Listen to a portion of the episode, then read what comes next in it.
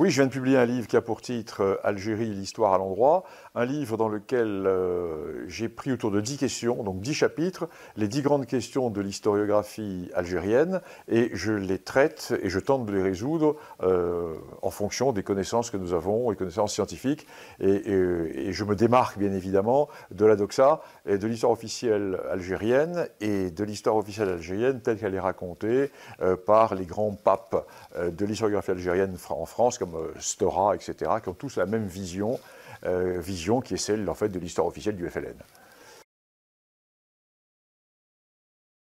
Ah, tout à fait. J'ai un chapitre complet d'ailleurs sur, euh, sur la Turquie, parce qu'un des éléments de l'historiographie qui est totalement méconnu, c'est que l'on nous dit, en, fait, la présence turque en Algérie était tout à fait euh, légère, tout à fait éphémère, et euh, il n'y eut qu'une seule colonisation de l'Algérie, la colonisation française. les Turcs n'ont pas colonisé l'Algérie. C'est un, une erreur historique totale, parce que nous avons maintenant les archives turques qui sont ouvertes depuis quelque temps, et il y a quasiment des, kilomètres d'archives sur, sur ce qu'était l'Algérie, c'est-à-dire le, le d'Alger.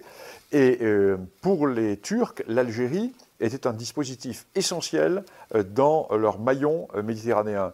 Parce que c'est à partir de la future Algérie qu'ils ont tenté de pénétrer au Maroc pour contourner par le sud l'Espagne et la chrétienté. La double tenaille, vers le nord, la mer Noire, la Crimée, Constantinople, les Balkans, et vers le sud, l'actuel Maghreb.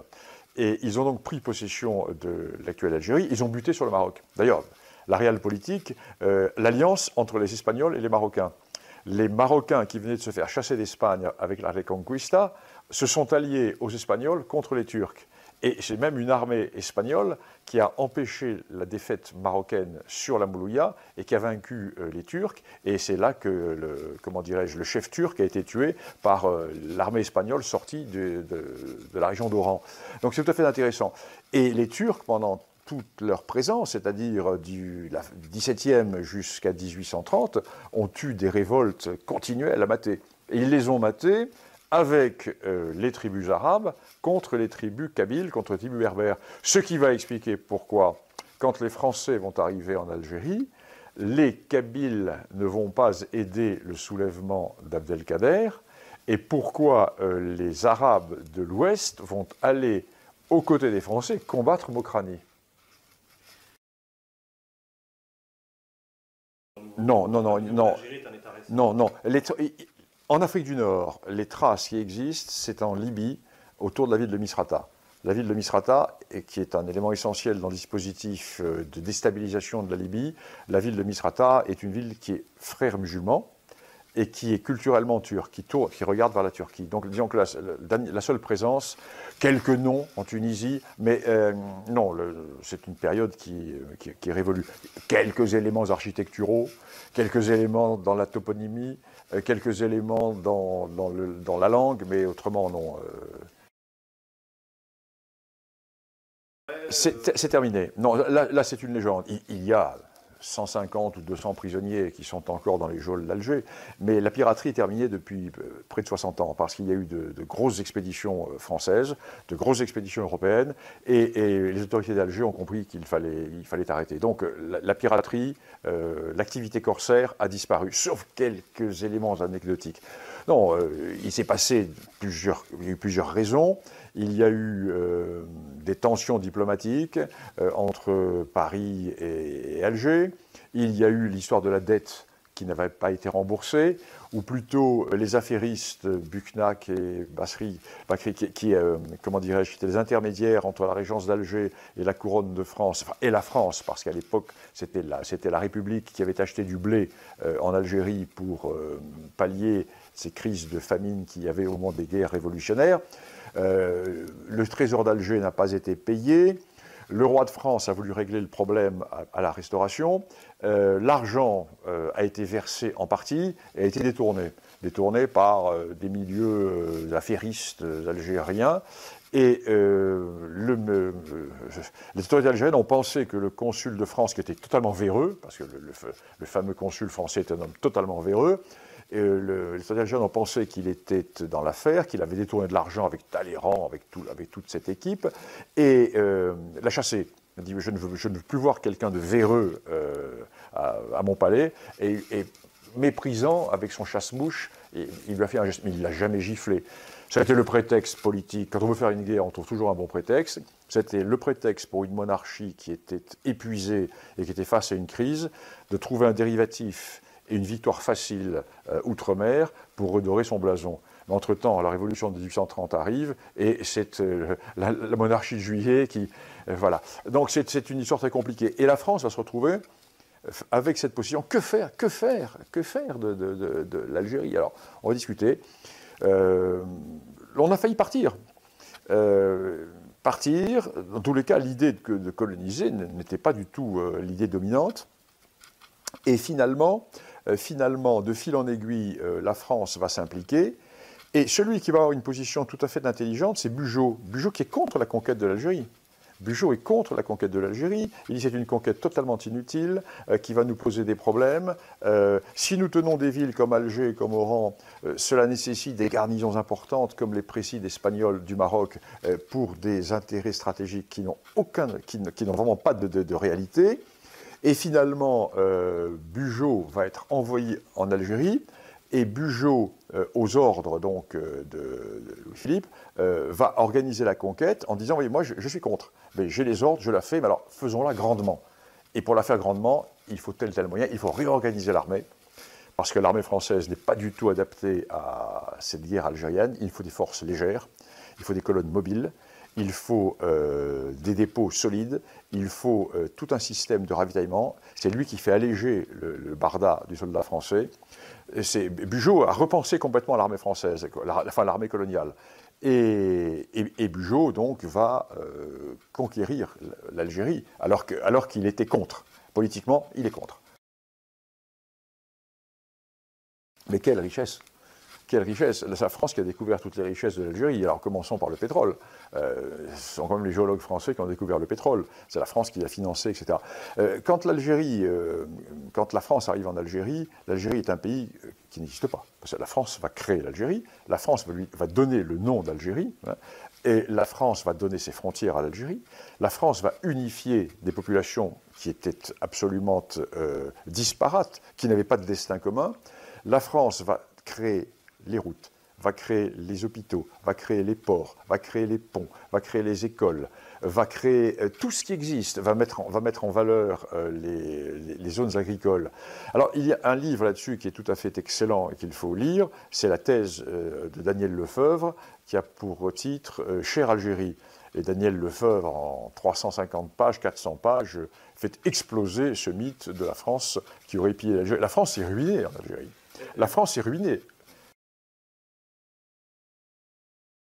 Alors, les entreprises françaises vont faire venir des immigrés après l'indépendance, notamment Bouygues, etc., qui s'en étaient vantés. Mais avant l'indépendance, ce n'était pas du tout le cas.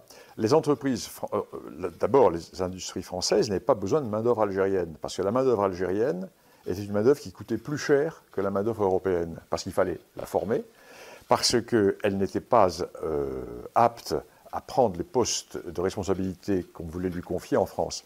Et les industriels français voulaient faire venir des Espagnols, des Portugais et des Italiens.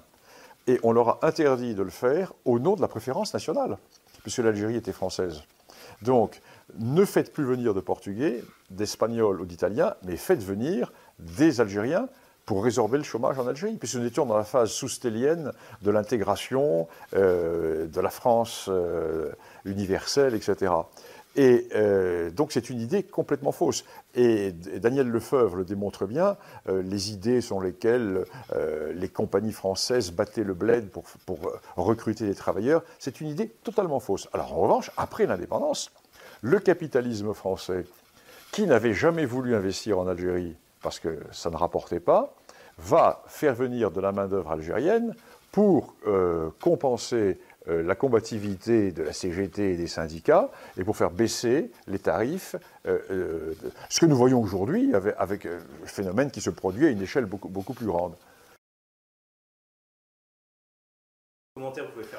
D'abord, crime contre l'humanité, ça fait, référence à la Deuxième Guerre mondiale, euh, aux, chambres à gaz, aux fours crématoires et, aux camps de concentration. Bon, euh, que je sache, euh, la France n'a pas pratiqué cela en Algérie. et puis, si vous raisonnons par l'absurde. quand la France arrive en Algérie, il y a un million d'habitants. quand la France quitte en 62, il y a 12 millions d'habitants.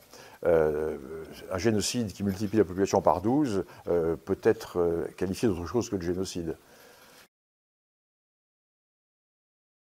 Alors là, c'est le problème fondamental.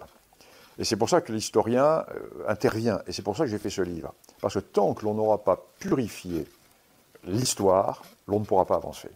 Parce que entre la France et l'Algérie, tout est dans le non-dit, dans le psychanalytique, dans le psychologique. Les Algériens savent qu'ils mentent en racontant leur fausse histoire. Mais c'est une rente de situation pour eux. Une rente de situation en Algérie, parce que ceux qui ont capté le pouvoir en Algérie en 1962, ce ne sont pas ceux qui se sont battus contre la France.